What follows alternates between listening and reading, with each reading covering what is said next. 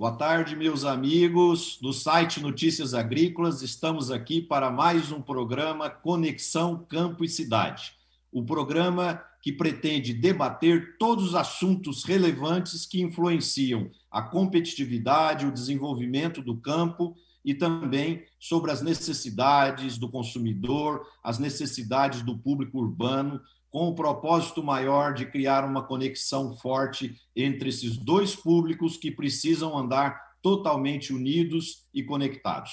Eu já gostaria imediatamente de passar para os nossos debates, convocando o amigo Roberto Rodrigues. Roberto, você escreveu um artigo muito interessante ontem para o Estadão, onde você falou sobre o ESG e a fome. Ô, Marcelo, Boa tarde a você, boa tarde a todo mundo que está nos ouvindo aqui hoje. Essa tarde seca ainda, seco no Brasil inteiro, não chove, está fria atrapalhada. Mas o artigo, Marcelo, de fato, trata desses dois assuntos correlatos. O ESG, ESG, é uma, é uma sigla que surgiu em 2005 na Europa e está crescendo muito no mundo. A tradução é Environment, Social and Governance. Meio ambiente, social e governança esses três temas passam a ter um valor central nas empresas, inclusive do ponto de vista de, de valoração para efeito de IPO, de, de valorização em bolsa, etc. E vários fundos de investimento no mundo todo hoje estão dando preferência às empresas que têm um bom ESG do que aquelas que não têm.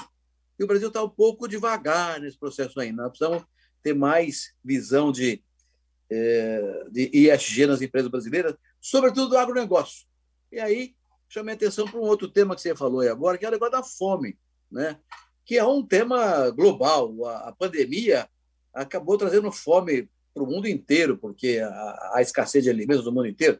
Mas aqui no Brasil essa coisa ficou complicada, porque além de quebradeira de empresa, quase 15 milhões de pessoas desempregadas, os preços agrícolas subiram muito, subiram em dólar lá fora e com o câmbio subiram mais ainda aqui dentro. Então nós temos uma, uma, uma preços altos dos alimentos vis-à-vis fome, vis-à-vis gente desempregada, vis-à-vis gente sem renda. O governo ajudou bastante naquele auxílio emergencial, mas agora não está dando o suficiente para atender essa, essa demanda toda está por aí. Então, eu fiz uma, uma, um artigo, Marcelo, Alexandre, Tejon, amigos, dizendo o seguinte, olha, ISG, meio ambiente, social e governança. O tema da fome é social.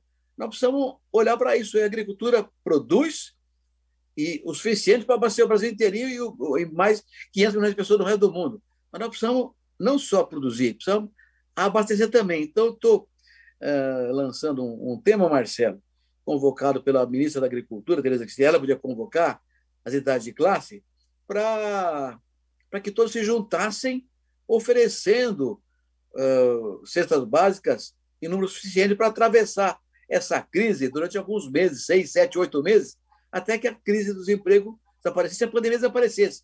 Claro que é um problema sério no mundo inteiro, mas no Brasil é grave, porque a safra foi boa, os preços são bons, por causa do câmbio, por causa do valor do dólar. Então, é, é, uma, é compor o ISG no aspecto social com o combate à fome promovido pelas, pelas entidades do agronegócio brasileiro. Roberto, essa proposta sua ela é muito, muito interessante porque ela dá uma oportunidade para nós, do agronegócio, mostrar também a sua importância social para o país. Né?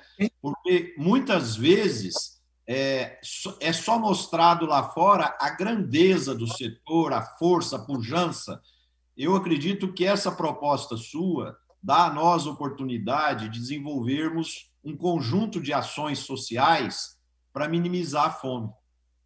Eu quero dizer para você, viu, Marcelo, que a proposta não é só minha, não. As cooperativas já estão fazendo isso. A, a, a, a BAG lançou um programa parecido. Já tem várias entidades fazendo isso, mas a ideia é compor todo mundo num mutirão só. Não é fazer um aqui, outro ali, porque você acaba fazendo o quê?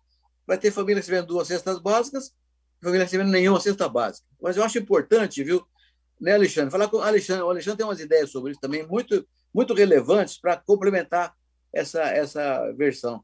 Alexandre. De, deixa eu entrar na prosa aí. É, bom, boa tarde a todos, prazer estar com vocês de novo. Né? E, e assim, uma coisa, Roberto, Marcelo, Tejon, que a gente está percebendo. Né? Eu tenho 30 anos de análise de mercado, eu nunca vi os mercados mundiais tão apertados quanto estão aí. Tá? É um negócio assim de. Olha, para ter uma ideia, o governo americano, o número não é meu, é do governo americano, o mundo inteiro está olhando, está projetando que o estoque de passagem nos Estados Unidos de soja para o ano que vem vai ser menos de 2 é, milhões de toneladas de soja, eles precisam de 60, 62 milhões de toneladas para esmagar só nos Estados Unidos. E, então, veja, o que, que aconteceu? Quais são as coisas que estão acontecendo que estão, que estão mudando? Primeiro, nós tivemos aí vários anos lá na agricultura americana é, com margens muito apertadas por causa da guerra comercial que o Trump moveu com a China, as margens do produtor americano baixaram muito e ele foi diminuindo a tecnologia ao longo do tempo, a safra não, não respondeu, não teve nenhum problema. O que mais me impressiona é que não teve nenhuma quebra de safra tão significativa. Segundo ponto, a China, desde o episódio da peste africana, reconstruiu o seu estoque de suínos e está tendo que importar mais grão, porque agora é um porco produzido com grão que antes era usado subproduto na estrutura de produção. E, ao mesmo tempo, continua importando carne. Então, você olha para o quadro de abastecimento mundial, ele está muito apertado. E aí os preços em dólar realmente explodiram. Está todo mundo olhando para a safra, vai chover, não vai chover. Aí você entra aqui, nós estamos apanhando com a safrinha que não está chovendo, o clima está seco.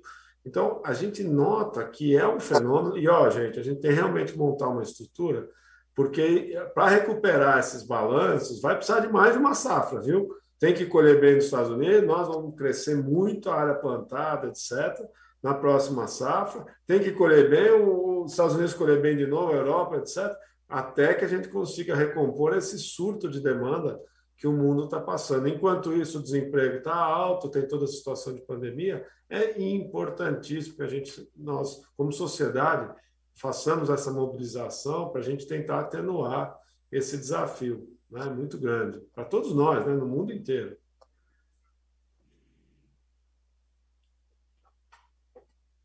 Vai ter, João. Está fechada a sua câmera, seu, seu, seu microfone, desculpa.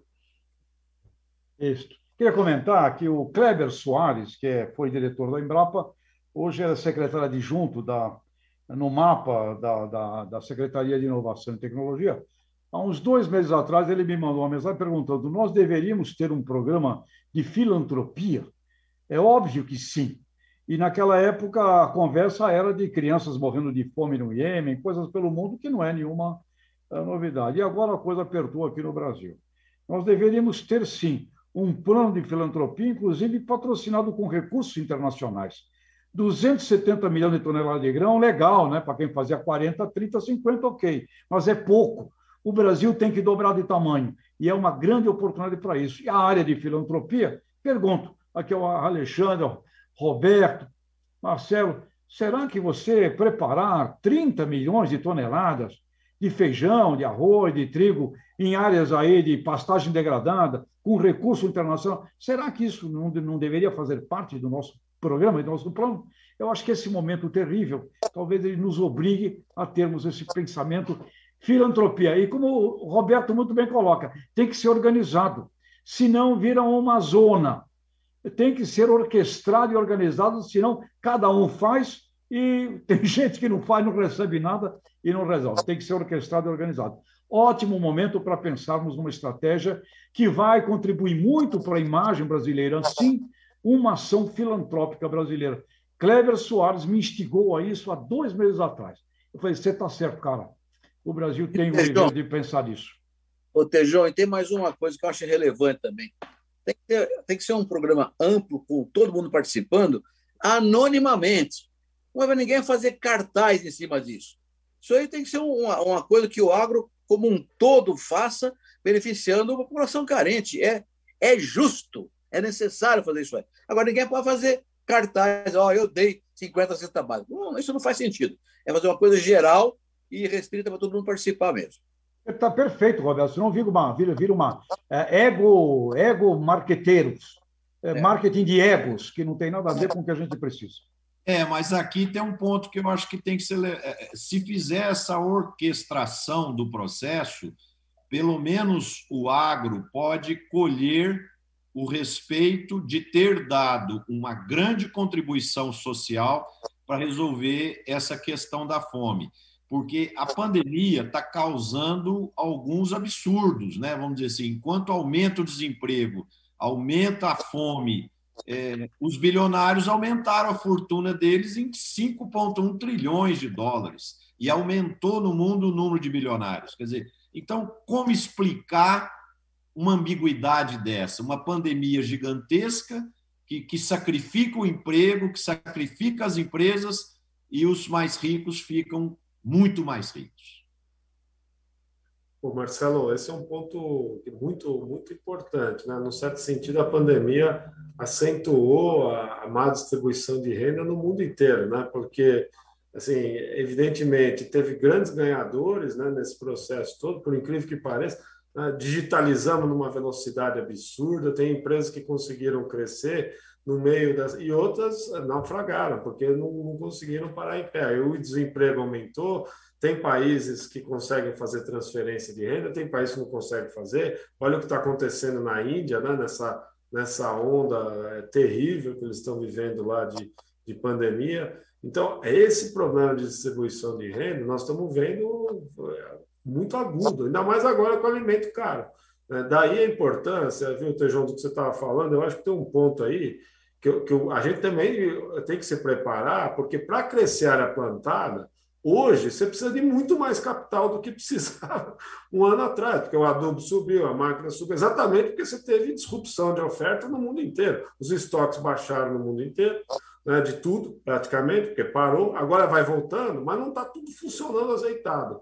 Aí você vê o que subiu o adubo, o que subiu o químico, o que subiu máquina, o que subiu o caminhão, frete, diesel, tudo isso requer muito mais capital. Aliás, é um grande assunto para a gente debater, tá certo? Não? Porque nós vamos ter que girar uma safra com capital muito maior do que nós giramos no ano anterior. Então, olha a importância também para a gente estar conectado com o mercado internacional, ter financiamento, abertura, tá certo? Porque realmente vocês têm razão. Só tem um jeito de você resolver isso, tem que plantar mais, não tem muito o que fazer, tá certo? E são alguns milhões de hectares de terra, tá? E que traz todo um debate aí, Roberto, SG de meio ambiente. Olha quanta coisa nós estamos envolvidos nessa confusão. Mas, mas aqui, viu, Alexandre? Aqui tem um problema que nessa proposta do Tejon, que faz todo sentido, só que o momento, o Brasil ainda está reconstruindo a imagem dele está desgastada por causa dos desmatamentos, das queimadas, de uma série de problemas que nós tivemos no passado. O novo, o novo chanceler brasileiro aí está fazendo um trabalho bacana para reconstruir essa imagem, né? Porque eu, eu não vejo no momento atual ainda clima para países do primeiro mundo financiar a ampliação de plantio de feijão, de soja, de trigo, de, de arroz no Brasil. Olha, o Alexandre colocou, colocou um tema importante. Eu conversei hoje com revendedores, eles estão em dúvida se eles vão receber os defensivos já combinados com as indústrias por problema de embalagem. Tem revenda de máquina agrícola que não sabe se vai receber alta. Existe um problema, inclusive, nesse supply chain, eh, de onde, Alexandre, o pessoal já tem capital e já comprou. Então, tem problemas aí. Agora, eu também queria botar aqui nessa, nessa nossa mesa, tem o problema da fome e da pobreza urbana, mas eu queria trazer também o problema rural. Com certeza, nós também vamos ter po pobreza e problema rural. Ontem à noite eu conversei, Roberto, amigos aqui, com o, pessoal da BPA, Associação Brasileira de Proteína Animal, apavorados com, com o custo e dizendo: olha, vai ter consolidação. E olha, teremos o risco de ter produtores pequenos inviabilizados. Então, atenção, o problema é mais grave, não é só o urbano, é também a nível aí de 5 milhões de propriedades, das quais talvez muita gente não vai ter condição de ficar competindo. Tejão, isso aí liga com o assunto do Marcelo. Muita gente enriqueceu, muita gente empobreceu. Aí a solução no campo é cooperativa, não tem o que discutir, Marcelo. No mundo inteiro a solução é essa aí. No Brasil, hoje, 54% da produção agrícola, 54%, já passa por cooperativas. E 80% dos cooperados, cooperativas, são pequenos e médios produtores. Então, na verdade, o pequeno está se salvando na, na, no cooperativismo, porque hoje a renda per capita, a renda por unidade de produto, esse ano é excepcional, não tem, não, não tem a ver com a curva normal de preços agrícolas. Esse ano está muito acima da média, para as questões que o Alexandre colocou aí agora. Mas o fato é o seguinte: a tendência de preço é ficar uma margem cada vez menor por unidade. Agora, o produtor faz a renda dele na escala, não é na unidade, é na escala. Ora, o pequeno, por definição, não tem escala. Então, quem vai sobreviver? Fazendo escala na cooperativa. Então, eu acho que aqui é um tema, o Tejão gosta muito desse tema também, eu também defendo muito o cooperativismo, é um instrumento para reduzir, Marcelo, essa, esse diferencial de crescimento de renda entre grandes e pequenos. A cooperativa mitiga a exclusão social e mitiga a, a diferença de capital entre grandes e pequenos. É importante o cooperativismo. E o Brasil vai indo muito bem, graças a Deus, com uma coordenação ótima da OCB. E outra, as cooperativas de crédito estão crescendo muito. Hoje, já quase 20% do que é dural são as cooperativas de crédito, uma coisa nova no Brasil. É um sucesso isso aí. O cooperativismo tem um papel extraordinário de incluir o pequeno e evitar a exclusão no campo. Roberto, mas você Nós vê um negócio. Você vê um negócio. É, como a gente vai ficando mais velho, estratégia é tudo, né? Quer dizer, a hora que você vai, o tempo vai passando, você vai, pelo amor, realmente estratégia é tudo. Porque veja bem, nós estamos num país que hoje o grosso da oferta nossa de milho é, no, é na safrinha. A gente está virando uma safra de 25 milhões de toneladas, e se tivesse escolhido uma safrinha cheia, tinha potencial para 85, sei lá eu, tá certo ou não?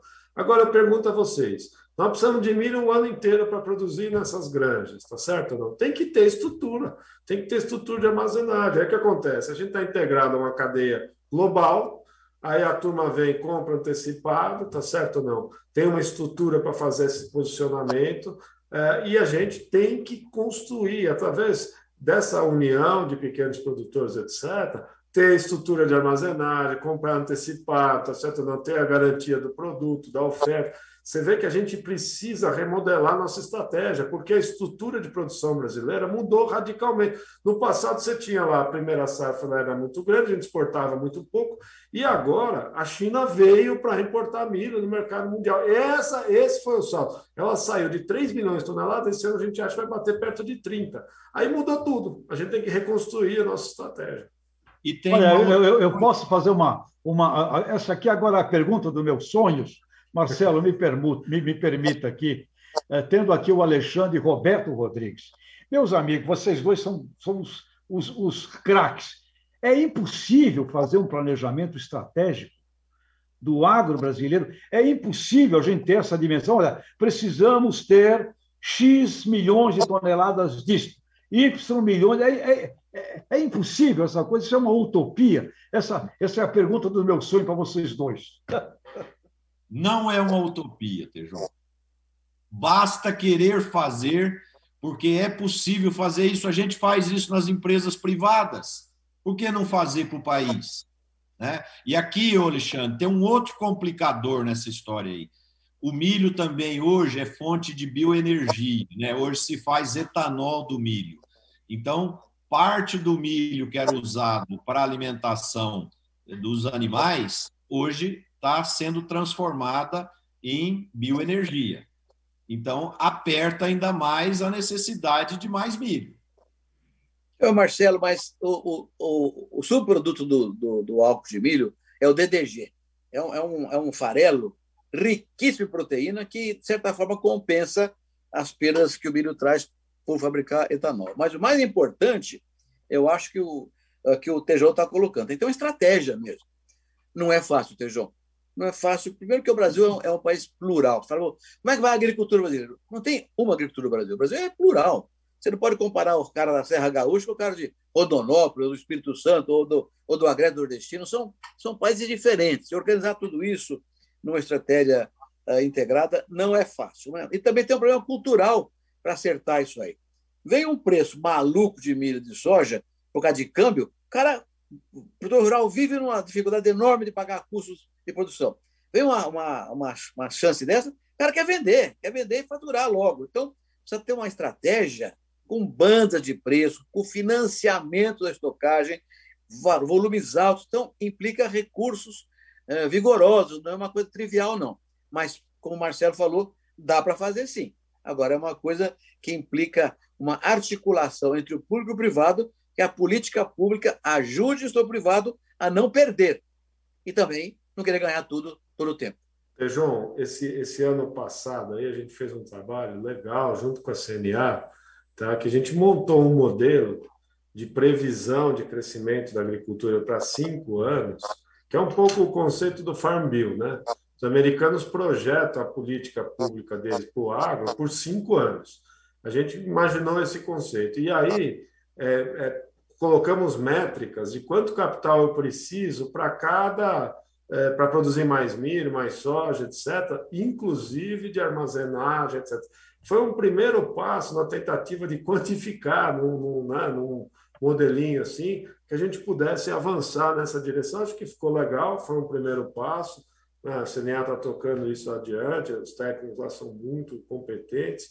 E eu acho que a gente tem assim é, que realmente criar esse arcabouço, João.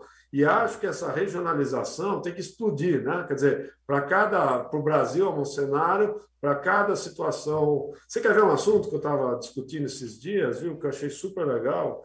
Quer dizer, o pessoal estava dizendo: olha, peraí, tem ferrovia que me leva milho do Cerrado, o milho vai crescer na safrinha. A safrinha vai crescer mais no Cerrado que no Sul. O Sul é deficitário de milho. Eu tenho trem que vai para o Porto. Por que, que eu não posso ter trem que me desça para o Rio Grande do Sul e eu desembarque esse milho que eu estou produzindo lá num custo baixo? Olha que planejamento estratégico fantástico. Aí eu vou precisar de estrutura de armazenagem para para fazer um bolsão de demanda, tá certo? Eu fico imaginando uma integração com o Paraguai, logística, né? uma integração com a Argentina, eventualmente, que são fornecedores globais. Quer dizer, eu acho que a gente tem que pensar grande né? para justamente lidar com essa, esse desbalanceamento, porque a, a turma perde soja, você cresce na soja, cresce no milho safrinha, e você desbalanceia. Quer dizer, dali a pouco nós vamos ter 90% da produção de milho no segundo semestre e precisar de milho o ano todo. Quer dizer, a gente precisa equilibrar esse negócio. Tá certo? Não? A grande, a grande questão aqui é que cada safra é diferente da outra, seja em produtividade, seja em comportamento de mercado, comportamento do consumidor.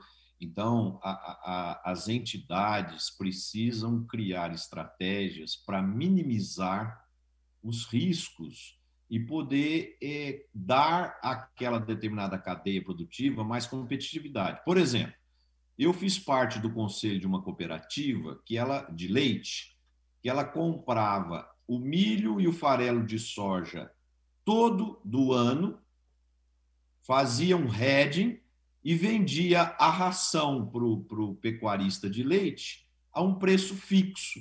Quer dizer, então, o, tinha uma feira agropecuária lá, lá na Coprata, né, aqui na cidade do Prata, em Minas Gerais, e eles compravam, o produtor comprava a, a, a ração para ele usar até o fim da seca, que iria até novembro, a um preço fixo.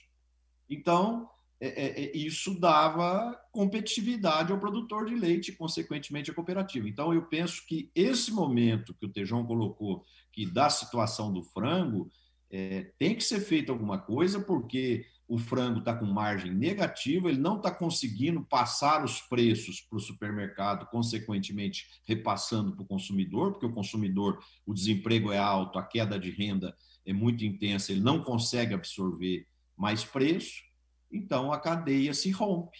Né? E aí fica essa situação que nós estamos vendo. E aí, Marcelo, como é que pode? Cadeia produtiva de coisas consagradas no Brasil. Frango e suíno. Como é que pode faltar comida para esses bichos? Isso é uma ausência completa de uma, de uma visão estratégica. O Ricardo Santin, presidente da BPA, me falou: olha, vai aumentar o preço do frango, sim. Conclusão: nós estamos falando aqui da fome, do ESG, a proteína mais pop, né, mais popular, aquela do, da televisão de cachorro, 45 quilos per capita que o Brasil é, é, é o frango.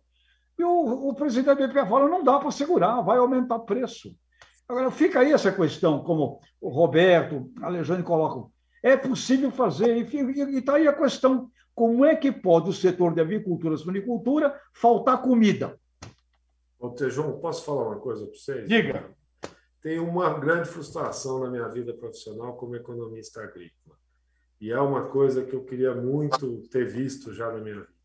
Nós não conseguimos desenvolver um mercado futuro de frango, de preço futuro de leite, de preço futuro de, de, de suínos, tá certo? Porque hoje Você vê, você pega uma agricultura americana, o, o produtor de suínos ele consegue comprar o milho e a soja com a antecedência que ele quiser, até de dois anos, e vender o porco com essa mesma antecedência, travando seus custos futuros. A gente está virando uma potência, tá certo? A gente está crescendo, nossa produção está crescendo. Brasil é o maior exportador mundial de frango, está virando aí o quarto de suíno, terceiro. A gente é maior de bovinos. A gente tem um mercado futuro de boi, que, aliás, vem patinando em termos de liquidez, mas bem ou mal defende um pouco o risco. Agora, você vê como é importante a gente ter instrumentos de mercado que nos permitam. A China é, em janeiro começou o mercado futuro de porco. Olha a importância desse movimento para o produtor de suíno na China poder travar seus, seus preços. Então, a gente tem que fazer é, uma articulação muito abrangente desse, desse plano estratégico. Será que a gente conseguiria fazer uma bolsa ou é, pautar nossos preços com o mercado internacional, que a gente estiver conectando com o mercado internacional e conseguir fazer uma trava?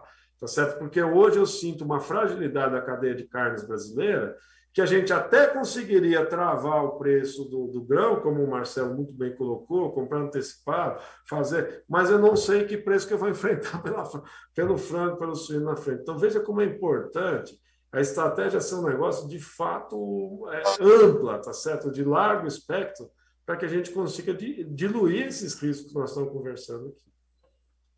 O Alexandre, eu acredito que lá atrás o agro não estava maduro ainda para esse modelo que você acabou de traçar. Eu acredito que daqui para frente o agro já está bastante maduro para poder operar esses, esses headings, né? E aí aqui vem um outro ponto que está acontecendo nesse momento que prejudica um pouco essa nossa ideia aqui, por exemplo, no caso da soja, né, muita soja foi pré-fixada lá atrás é, a 90 reais e quando foi entregar era 160 e alguns poucos agricultores não honraram os contratos com as tradings, né?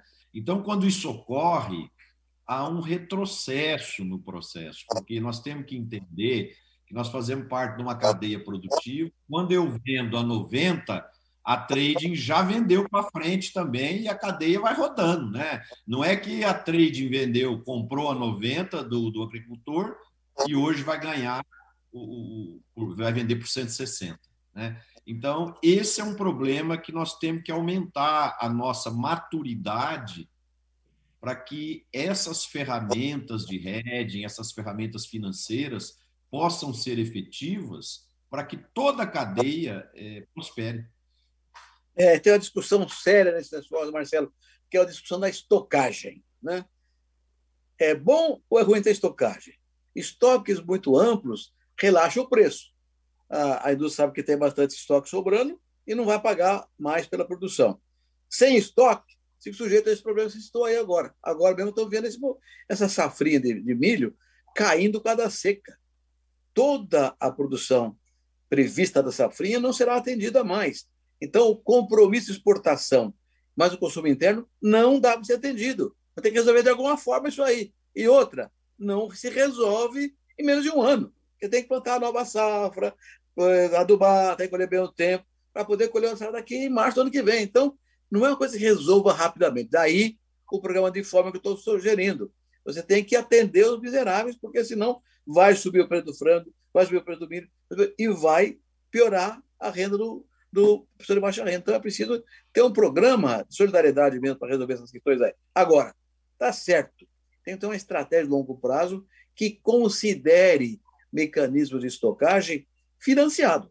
É a única maneira dessa coisa funcionar. Senão, o estoque é um fator de depreciação de preço. E sem dúvida, Roberto, cooperativismo na veia para toda é. essa base, pequenos, médios. É, eu, eu ouvi lá do, do, do ah, de gente grande, produtores grandes, Roberto, lá do Mato Grosso, o Pedro Parente, que toca lá a Operação da Marcha. O que você acha que seria mais importante para você ter aqui do seu lado? Falou cooperativa. Eu não, por quê? Tu é grandão. Falou, não é nem por mim. É que se o meu vizinho não for bem, eu vou ser, eu vou ser impossibilitado de ir bem um dia. Eu tenho que o meu, o meu vizinho tem que bem. Eu escutei isso de Pedro Parente, o cara que toca aquela operação gigantesca lá, por exemplo. Ô, Tejão, e quando a gente olha os números, né, por exemplo, o Brasil tem 5 milhões de propriedades agrícolas e 0,5%, ou seja, 52 mil propriedades agrícolas é, é, fazem, é, aliás, desculpa, 500 mil propriedades agrícolas, não, 25 mil propriedades agrícolas fazem 52% de toda a produção agrícola, enquanto 2 milhões e meio de propriedades pequenas, os agricultores não conseguem nem dois salários mínimos por mês. Pois é. Né? Então, veja o tanto que nós, nós estamos vendo um agro muito forte, muito competitivo, mas nós temos ainda um longo caminho a percorrer, porque tem aí 2 milhões e meio de propriedades que as pessoas não fazem dois salários mínimos por mês. Olha, Marcelo, como sou um cara de marketing, eu sou um cara e de vendas, vendas, vendas. Tudo que tem no mundo não foi pedido por ninguém, foi tudo vendido. Como eu sou um cara de venda, o desafio é: temos que dobrar de tamanho. 270 milhões de toneladas é pouco. Setor de frutas, amigos, o setor de frutas, que coisa genial que nós temos pela frente. Tudo pequeno produtor, dois empregos por hectare que ele gera dentro da, da, da fazenda. Nós estamos cheios de oportunidades. Nós temos que pensar, como Peter Drucker disse, executivo empreendedor pensa na oportunidade, burocrata no problema. Temos que desafiar o país e dobrar de tamanho até 2030, sem dúvida alguma. Esse negócio de fruta que falou, Tejão, é impressionante. O Brasil é o terceiro maior produtor mundial de fruta. Terceiro. Mas é o vigésimo terceiro no comércio mundial. A participação nossa no comércio mundial é mina, é ridícula. O Chile exporta mais do que nós. O Peru exporta mais do que nós de frutas. Então, nós é, ter uma... É uma, é uma estratégia realmente orquestrada, porque fruta é um negócio maravilhoso e nós temos uma capacidade de fazer fruta como ninguém tem. Nós temos é. clima temperado, clima tropical, subtropical, temos tudo para fazer todo tipo de fruta. Roberto, você falou agora há pouco da importância da união do setor privado com o governo. O Alisson Paulinelli, querido, né, me tomar na luta aí pelo, pelo, pelo Nobel da Paz, super, aliás, precisamos de um pacificador, né, além, do, além do mérito aí pela, pela agricultura tropical que ele criou. O Alisson me falou e eu gravei, está aqui gravado para dizer que eu inventei. Ele falou: Tejon, não espero mais do governo. A sociedade civil organizada tem que, tem que, tem que funcionar. Não que não precise de governo, mas a sociedade civil organizada tem que ser protagonista. Esse plano, esse programa, esse projeto, caramba, será que é tão difícil assim a gente reunir dez entidades, as suas equipes, organizar o plano? E a, turma do Renovabil, o Renovabil não fez mais ou menos isso? Posso dizer aqui uma pergunta para vocês, os mestres. Renovabil é aproximadamente isso, um planejamento? Sem dúvida, mas teve, teve a mão do governo também. O pessoal da, da área de Minas e Energia ajudou muito para formular o programa, inclusive com o CEBIL, que é um certificado negociável em bolsa hoje. Espetacular. Renovabil é um grande avanço, pode ser um modelo para o resto. Você tem toda a razão. É um bom modelo. Modelo para o resto, ótimo. E outra, parlamento, executivo e privado, tudo junto na parada. É, o Evandro Gussi tava, era um homem hoje que preside a única, ele era o deputado ou senador, não me lembro bem. Deputado. Reputa, representava o governo. Esse é o caminho. Renova Bio, modelo, é possível fazer. Ô, Tejão, mas você que entende o assunto, explica para nós aí, por que, que o Brasil não consegue fazer marketing? Ah. Você, viaja, você, viaja, pelo mundo, você que é um especialista, explica para mim. Quer dizer, ah, primeiro, ó, você, você, o que, que você vê no mundo que é brasileiro? Eu fico doido de raiva. Você pensa no café, nós somos o maior exportador do mundo. Aí você chega, cadê marca de café, café da Colômbia, né? Só café. Ah, café da Colômbia, não dá raiva esse negócio. Aí você fala assim, fruta tropical. A gente não vê fruta brasileira, embora a gente exporte, né? Exporta melão, exporta manga. Onde é que a gente vê isso? Aí carne, somos o maior exportador do mundo. Onde é que está o carimbo lá, essa carne é brasileira? Você entendeu? Por que, que o Brasil não consegue fazer marketing e os outros países conseguem fazer? Explica para mim isso aí, já que você é rei. Essa pergunta, essa pergunta vale ouro, porque parece que alguma coisa na nossa genética, no nosso DNA, não entende que o mundo da percepção precisa, muitas vezes, anteceder a realidade. Realidades criadas, você tem que criar o um mundo da percepção, que é a percepção mental, a alma humana. Você mencionou o café da Colômbia. Quanto que eles produzem lá de café? Vou dar um chute aqui, vocês me corrigem, 10 milhões de sacas, 12 milhões de sacas? 14 milhões de sacas. 14 milhões de sacas. É. Eles têm lá o Juan Valdez, que é um pequeno produtor do café das montanhas de Colômbia, eles têm as cafeterias, eles, eles criaram um tremendo de um envolvimento emocional. E aí é que está. Nós temos realidades espetaculares. Quando eu vejo o plano ABC, e aí o plano ABC+, ele é um plano de marketing perfeito. O que, é que falta no plano ABC? Precisamos investir em visibilidade e comunicação. Essa comunicação tem que ser carinhosa, querida, empacta, empática, parar de mostrar coisas grandes, mostrar os pequenos. Então, nós temos uma incompetência efetiva na compreensão desse talento. A Holanda, show de marketing. Os americanos, nas suas commissions, em todas as suas commissions, show de marketing. A Nova Zelândia, países, o terroir francês, é um espetáculo do marketing é, dos agricultores franceses, são queridos, são amados, e nós temos aqui uma incompetência com relação a esse assunto. Fazemos marketing do antes da porteira para o dentro, vendendo para agricultores, algumas corporações agroindustriais trabalham o consumidor final, porém, a nível internacional, Pedro Parente, num encontro que eu tive com ele já faz um ano, falou: olha, a Sadia tem uma bela construção de percepção no Oriente Médio. É, ok, mas sabe, é, é, é, raro, é raríssimo. Sabe qual o grande problema disso aí, Tejon e Alexandre e Roberto? No meu ponto de vista, o problema do Brasil, crônico para a gente resolver, é a cultura de commodity. Nós temos cultura de commodity, de produtos padronizados, de vender por saco, de vender por tonelada e assim por diante. Nós temos que mudar esse jeito de ser, nós temos que começar a pensar em, em criar valor aos nossos produtos, criar charme, criar histórias. Por exemplo, uma ocasião eu fui a Parma, na, na Itália, e, e, e, fomos visitar uma empresa que processava equipamentos para fazer processamento de tomate. Aí, na hora do almoço, o italiano falou para mim: Eu vou te levar para comer o melhor presunto da sua vida. Chama culatello o, o, o, o nome do, do, do, presunto. Você conhece o culatello? Falei: Não, não conheço, nunca ouvi falar. Aí ele falou: Você sabe o que significa culatello? Eu falei: Não. Ele falou: Mas pensa, com que, que começa a palavra? Né? Eu fiquei até meio com medo de falar o que eu pensei, né?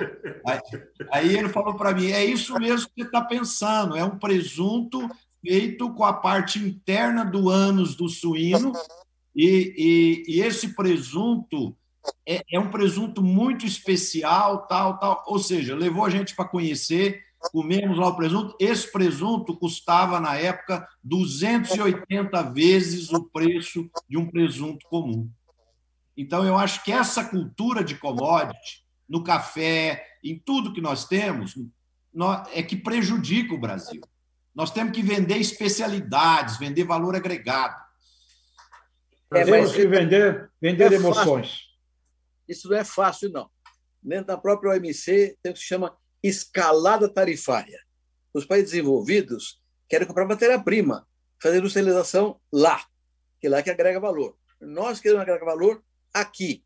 Mas o que acontece nos países que importam da gente? A tarifa da matéria-prima é baixa ou zero. Se agrega valor, tem tarifa alta para impedir a competição com os países de lá. Então, esse negócio não é querer agregar valor baixo. Café, o tema que o Tejão citou agora mesmo, que é café. Nós somos o maior exportador mundial de café. Quase 30% do café do mundo, vendido café verde, é brasileiro. E 2% do café torrado e moído. Ah, é fácil. Vão torrar e moer café. Não, não basta. Se eu tiver acordo comercial que iniba a escalada tarifária, o café torrado e moído chega no porto e morre, nem, nem olha para ele. Então, não é simplesmente querer agregar valor. É um processo de caráter comercial que implica diplomacia de resultado. Não é, não é uma brincadeira, não. Tem que trabalhar eu, muito. Eu, eu concordo com você, mas só que nós temos que mudar alguns hábitos. Por exemplo, eu estava em Cartagena, na, na Colômbia, eu e minha mulher entramos para tomar um café numa cafeteria de lá e, e o cara tinha um atendimento diferenciado, diferentes tipos de café, e, e, depois ele nos vendeu 500 gramas de um café especial que ele tinha lá. Aí, a hora que eu saí, eu fiz as contas, peguei o preço do café aqui no Brasil, o, o, o meio quilo que ele estava vendendo lá, eu transformei em quilo, e depois transformei com a matéria-prima aqui do país, ele vendeu com 40 vezes de agregação de valor. Mas ele tinha uma loja bonita, tinha charme, o atendimento era fino, ele tinha é, é, é, pousada na fazenda dele para as pessoas que querem se hospedar, conhecer a fazenda de café, fazer degustação. Quer dizer, então isso é um processo de mudar a cabeça de commodity para produto mais nobre. Né? Agora, queria colocar que não é mais somente ter marcas é fundamento e nós não temos marcas. Mas, independente das marcas, da agroindustrialização, nós temos que passar a promover a originação. A originação entrou em xeque então, a qualidade da originação que nós temos, ela tem que ser mostrada, porque hoje os consumidores não querem mais saber a agroindústria fez, é a Nestlé que fez, mas quem originou? Quem é o pecuarista? De onde veio? Como é que ele fez? Que metodologia ele usou? Então, a originação entrou no jogo.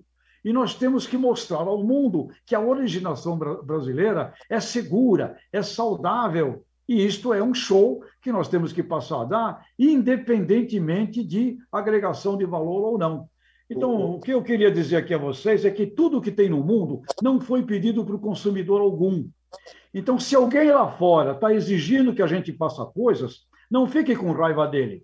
Vai entender quem é que botou isso na cabeça dele. Nós temos que disputar as mentes dos consumidores mundiais. Eu queria só dar um exemplo provando que nunca ninguém pediu nada, eu tenho aqui na minha mão o livro que Frank Dijkstra me mandou, criador do plantio direto.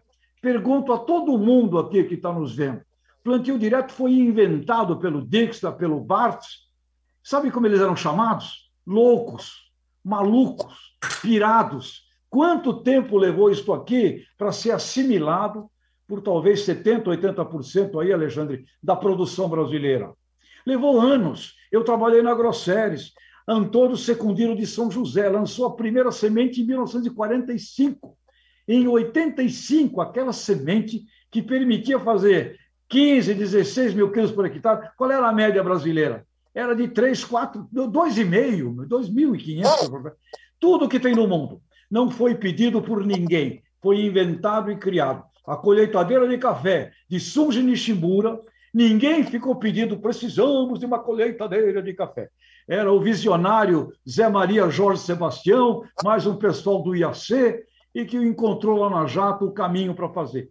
Pessoal, o que alguém tem na cabeça, consumidor tem na cabeça. Se você não gosta do que ele tem na cabeça, não fica com raiva dele e vai identificar por que, que ele tem aquilo na cabeça. Portanto, consumidor nenhum pediu nada no planeta. E acho que essa é a arte do nosso desafio como profissionais de marketing. Ô, ô Tejão, deixa eu falar uma coisa que, que eu estou percebendo como um movimento brasileiro. Depois, duas, dois assuntos aqui, o Roberto tocou no negócio de café, que eu acho também interessante. Mas, de qualquer maneira, eu observo, por exemplo, aqui em São Paulo, tudo bem, estamos no meio da pandemia, né? isso aí acho que complicou um pouco, Está surgindo um monte de queijaria, sabe? A hora que começou a fazer esses queijos aí, que a gente não podia só com leite pasteurizado, aí mudou.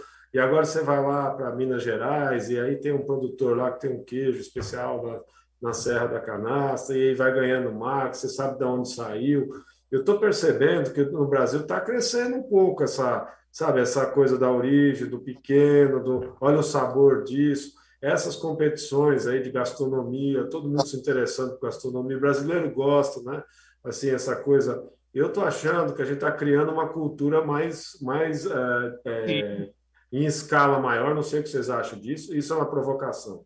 E talvez daí seja um embrião para a gente fazer coisas diferentes. Segundo ponto, aí para no ponto do Roberto, Roberto, no caso do café, tem gente na indústria que critica, eles falam, oh, eu não posso importar café de vários lugares, e para eu ter uma indústria de torrefação, eu preciso hoje fazer blend com café do mundo todo.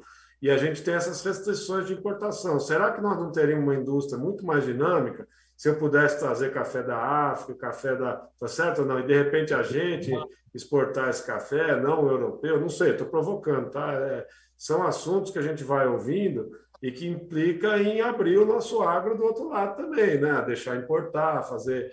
Enfim, é, são, são situações que eu acho que talvez nos coloque num novo patamar de qualidade, de percepção, de valor, de descomoditização. Não sei, o que vocês acham disso?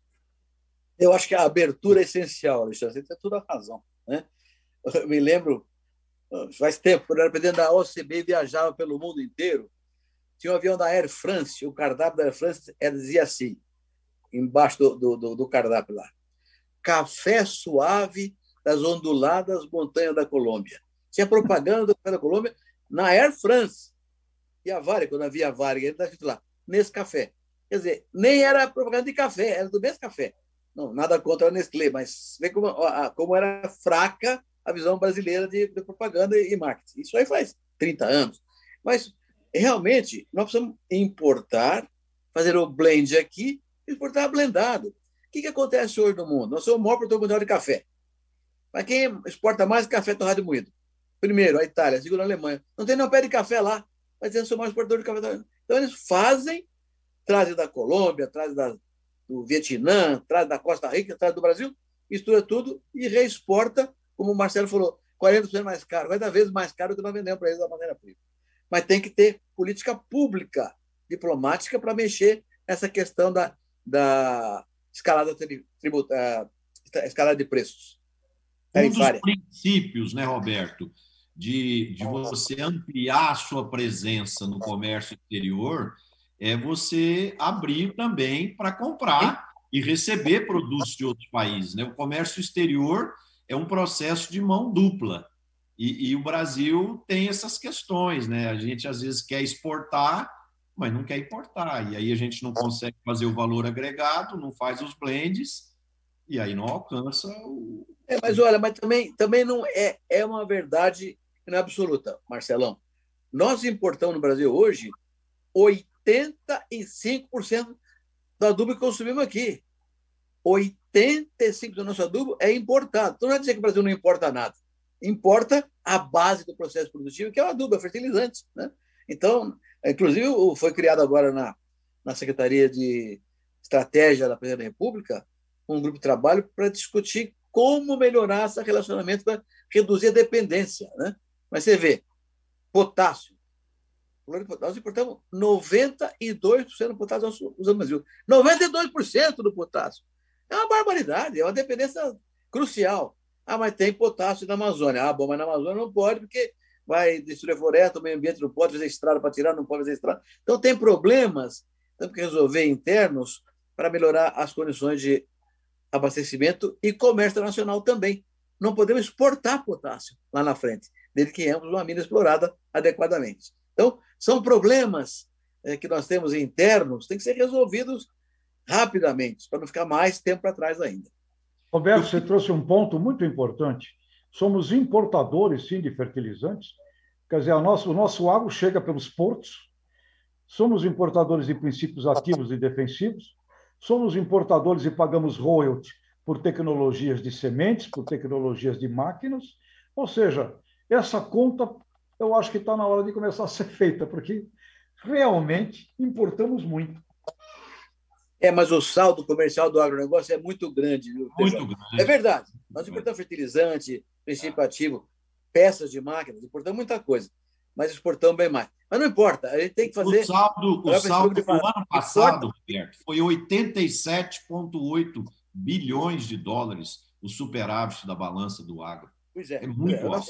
Roberto, eu, tenho uma visão um pouco diferente disso aí. Eu acho o seguinte: os americanos, isso uma vez eu li um livro, não é nem mais que livro que era, que os americanos importavam muito petróleo tendo reservas nos Estados Unidos, né?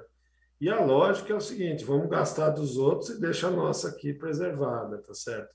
Eu acho que, num certo sentido, como o mundo precisa do nosso alimento, eu acho que faltar adubo não vai faltar. O que a gente tinha que ter é realmente essa preparar para uma. Na hora que for precisar explorar, você está lá com condições de fazer isso. Mas, na verdade, nós estamos usando reservas do resto do mundo, enquanto as nossas estão sendo poupadas. Né? Eu acho que isso, sei lá, eu tenho uma visão que é, acaba que é interessante para a gente esse, esse movimento todo. Não sei, pode, pode, posso estar errado, tá? mas me parece. Eu acho que, que faz é. sentido, Alexandre. Faz é. sentido. Agora, é uma estratégia de país. Né? Reduzir a dependência de, de importação também é positivo, né? Sim, Agora, claro. guardar o nosso está bom. Também. Mas reduzir né? é positivo também. É, um outro assunto, pessoal, que eu queria é, ouvir a opinião de vocês. É, a China divulgou agora que 40% da economia dela veio do comércio eletrônico. Então, é uma economia já bastante digitalizada. É, só para vocês terem noção, no varejo, 51% das vendas do varejo já é eletrônica e 49% é, é, nas lojas. Na Coreia, que é o segundo maior, é 38%, e no Brasil o varejo está em 10%.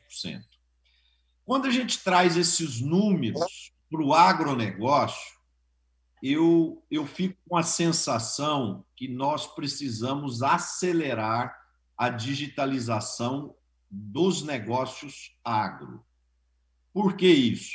Nós fizemos uma pesquisa com 52 jovens, filhos de fazendeiros, e eles disseram o seguinte: 75 acredita totalmente no comércio eletrônico para insumos agrícolas.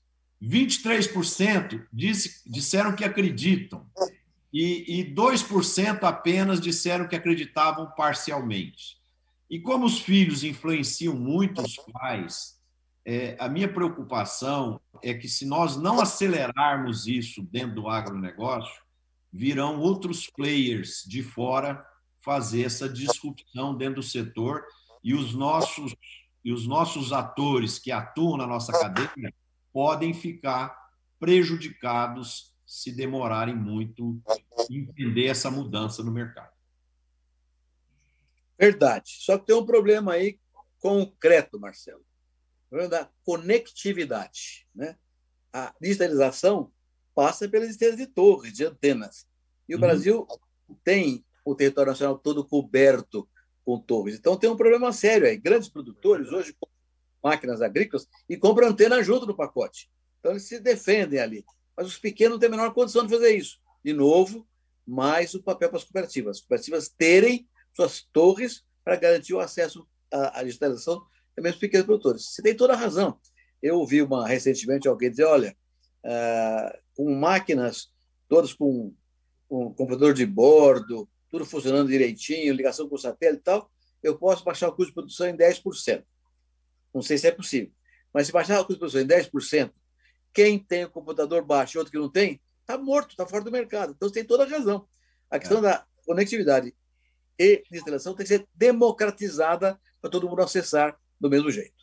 É, existe um dado, Roberto, que a conectividade no Brasil é 27%, mas é. para usar é, 27%, é às vezes tem um ponto da fazenda que pega a internet ou 4G.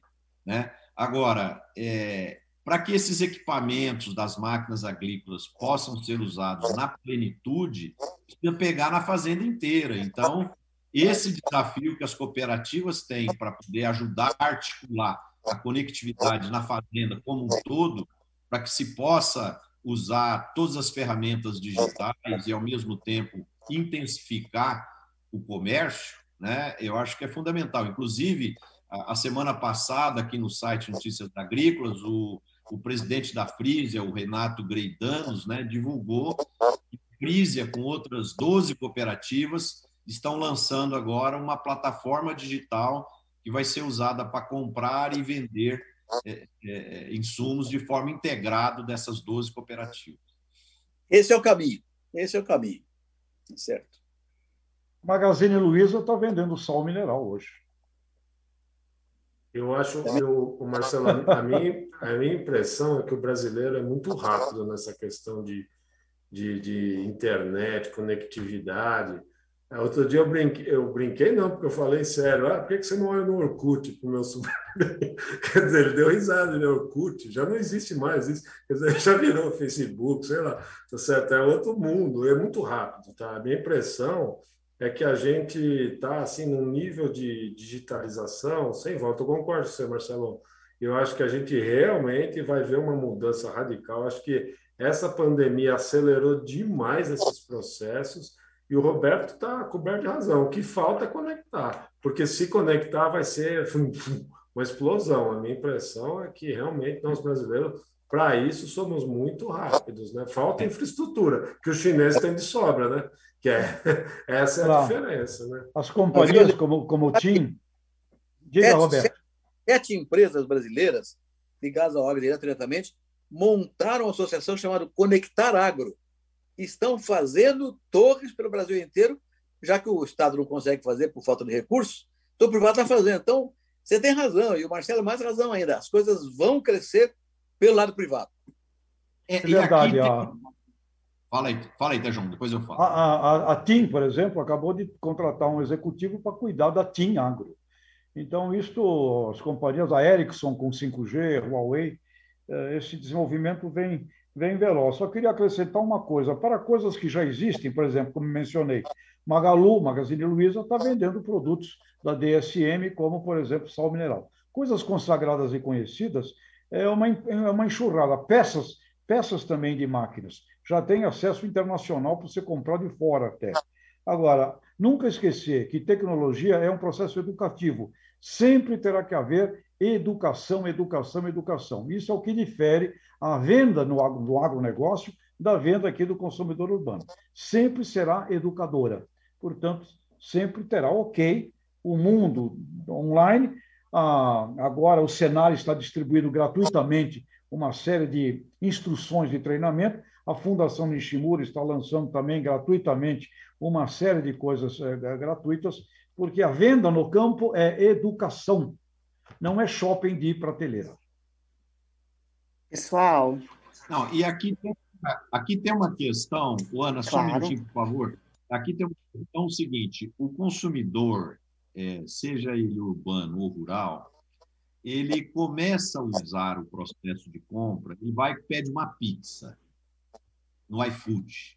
Depois ele compra uma camisa, depois ele compra uma flor para o Dia das Mães, depois, de repente, ele começa a pensar: poxa, eu poderia comprar uma peça para o meu trator, um filtro, eu poderia comprar o óleo lubrificante, depois ele quer comprar o fertilizante, depois ele quer comprar um outro item. Quer dizer, então, essa facilidade, comodidade que, que a Amazon, que o Magazine Luiza, que o iFood trouxeram para nossas vidas urbanas, quem tiver inteligência, rapidez e estratégia para levar isso para o campo, vai colher frutos fantásticos. Agora, precisa ser ágil, porque é, se demorar, alguém vai chegar, vai fazer e depois a gente vai comer poeira, né? Ana, você.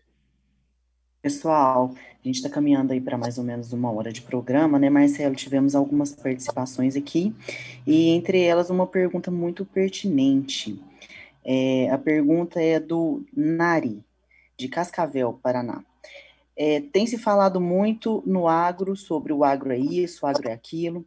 Realmente estamos em pleno crescimento, tanto em produção como expansão. Então ele pergunta: estamos preparados para essa nova geração de empregos? Nossas escolas infraestruturas estão preparadas para receber esses novos profissionais? Os mestres, professores estão preparados para esse crescimento?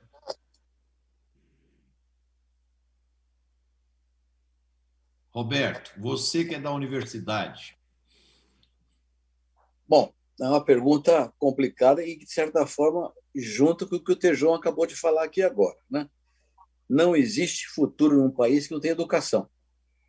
Não existe educação sem professores treinados, preparados para que isso funcione adequadamente. Eu diria que nós estamos avançando nisso. Estamos avançando nisso, melhorando os currículos escolares, mudando a, a terminologia para a rapaziada aprender melhor e procurando fazer uma coisa sem ideologia. Isso ensinar tecnologia, ciência, sem ideologia. Uma coisa é, diferente do que tem acontecido hoje. Muitos colégios brasileiros hoje já se fala, já se faz uma, uma, uma, uma apologia é, de, de uma visão ideológica de esquerda da agricultura, como a agricultura fosse trabalho escravo, acaba com o defensivo, tudo defensivo agrícola. Então, é preciso ter uma, uma educação desideologizada, lastreada na ciência e na tecnologia. Eu responderia dizendo o seguinte: estamos caminhando para um futuro melhor. Mas falta muita coisa a ser feita ainda. Ah, Roberto, é, o, o Mário é lá de Cascavel, ali tem a Copavel. Cooperativa é uma casa educadora, né? A, a Copercipes aqui, lançando uma fundação. Cooperativas são casas educadoras. Agora, a pergunta dele é genial. É a mesma pergunta que Edgar Mourão, um grande filósofo uh, da educação, fez. Quem educa os educadores? A pergunta do Mário é uma pergunta importantíssima, sim. É, eu, acho, eu acho que... Eu acho... Pode falar, Alexandre, depois eu falo.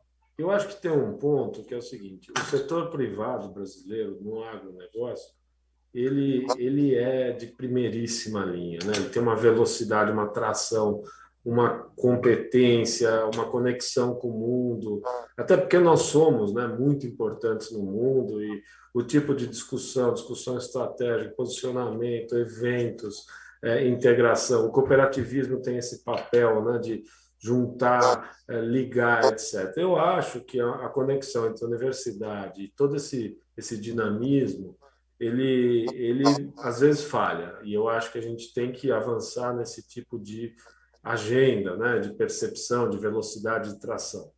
Acho que o Roberto tem toda a razão. Existe muito preconceito com o agro, existe uma leitura com óculos, é, um óculos urbano, é, que eu acho que não leva em consideração várias, várias realidades, vários é, números concretos, percepções do mundo. Eu tenho vivido isso como debate na escola das minhas filhas, tá certo? Participo desse debate, faço palestra com visão do agro e acho que tem uma tem, tem surgido debates interessantíssimos de visões muito diferentes do agro. Daí o papel nosso aqui nessa conexão campo-cidade para a gente contar um pouco para a cidade todo esse mundo é, muito diferente do que às vezes você lê um livro didático aí e faz sugerido lá. Então tem um desafio grande. Esse papel, eu acho, passa pelo setor privado, né, por nós que estamos conectados a essa, essa visão é, no mundo aí do agro mais moderno, etc., para que a gente vá é, construindo inteligência suficiente para formar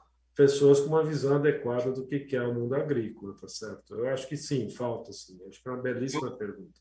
Eu penso como vocês, mas eu queria ir por um outro ângulo de análise. É, no meu ponto de vista, as universidades brasileiras estão muito distantes do mundo privado. Eu acredito que precisava existir uma proximidade. Por exemplo, eu nunca vi uma universidade na minha empresa e perguntar assim para mim: que tipo de profissional que você gostaria que a universidade é, é, educasse para trabalhar na sua empresa? Nunca ouvi isso.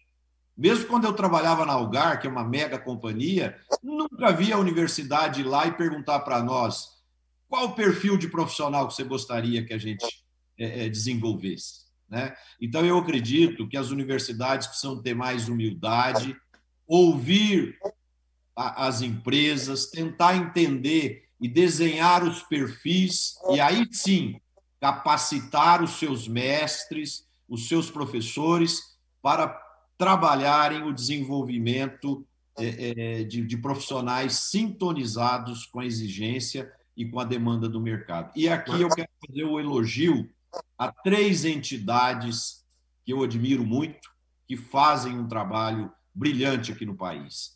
É a, a FGV do Roberto, o INSPER e a Dom Cabral. Eu acho que são três grandes entidades educacionais que tem trabalhado, que tem feito a diferença. Mas eu, eu espero que as demais universidades mirem-se no exemplo e possam é, é, evoluir na produção de profissionais que sejam mais sintonizados com as exigências do mercado. Ana, mais alguma pergunta? Marcelo, temos sim, temos mais uma pergunta. Mais uma só e depois nós vamos fazer a rodada individual para fechar, tá? Tá.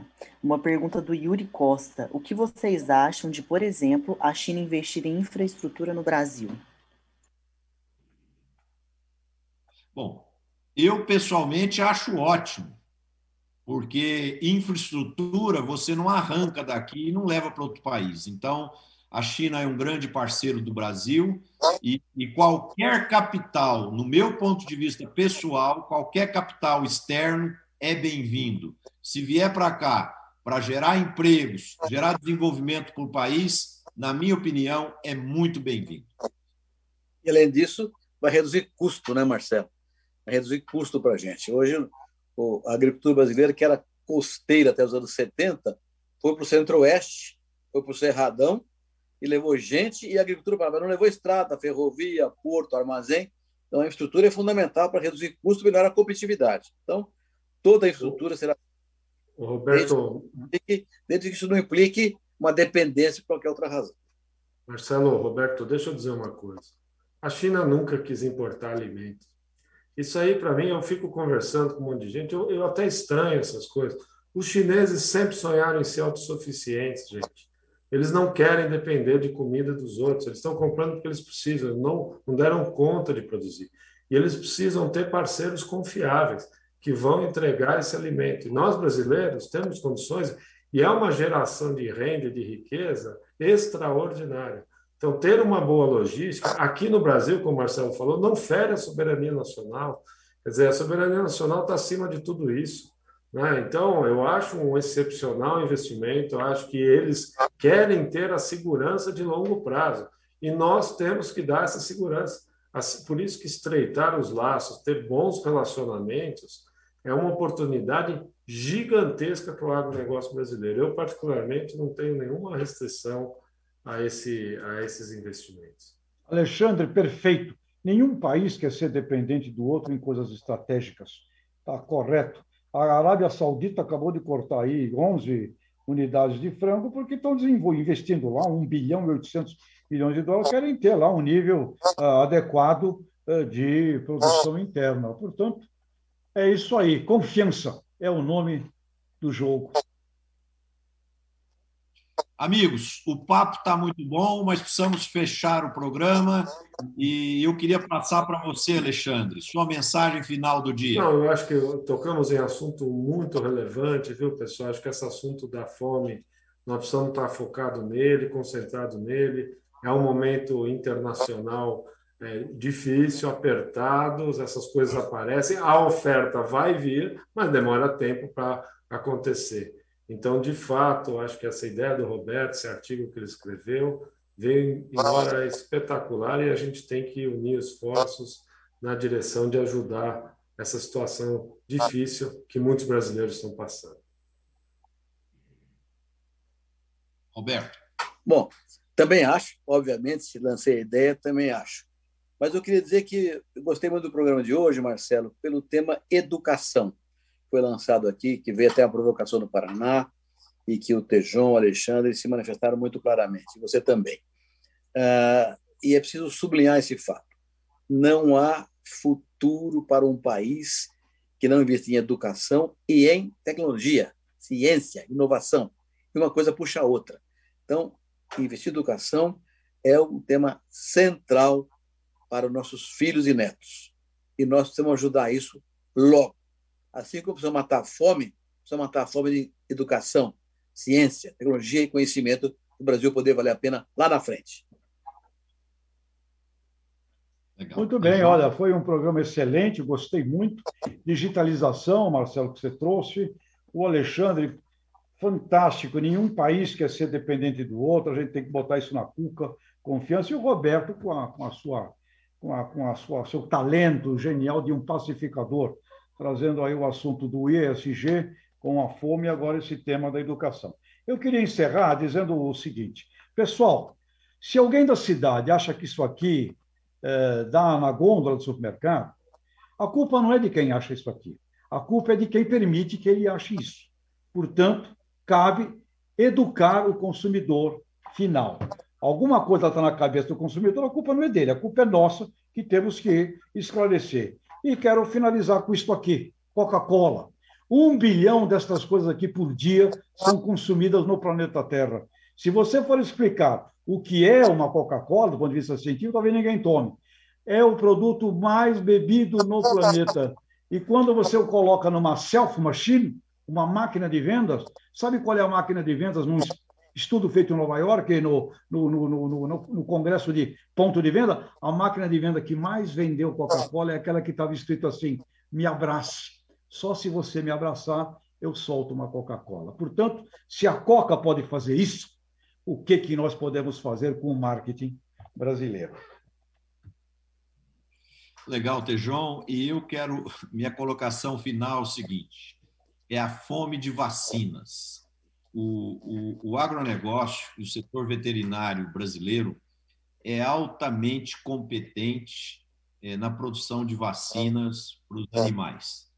E nós temos infraestrutura, e esse processo iniciou lá no governo, está sendo discutido isso, eu acho que nós estamos muito lentos nessas decisões. Eu acho que nós precisamos andar rápido. A tecnologia está aí, as plantas estão aí, e eu acredito que nós deveríamos já há muito tempo estar usando as plantas de vacinas é, veterinárias para produzir vacina contra a Covid, é, para proteger a população brasileira. Em época de guerra, gente, é, é na Europa, nos Estados Unidos, as fábricas de automóveis param de fabricar automóveis e vão fabricar tanque, veículos blindados, etc., para ajudar o país.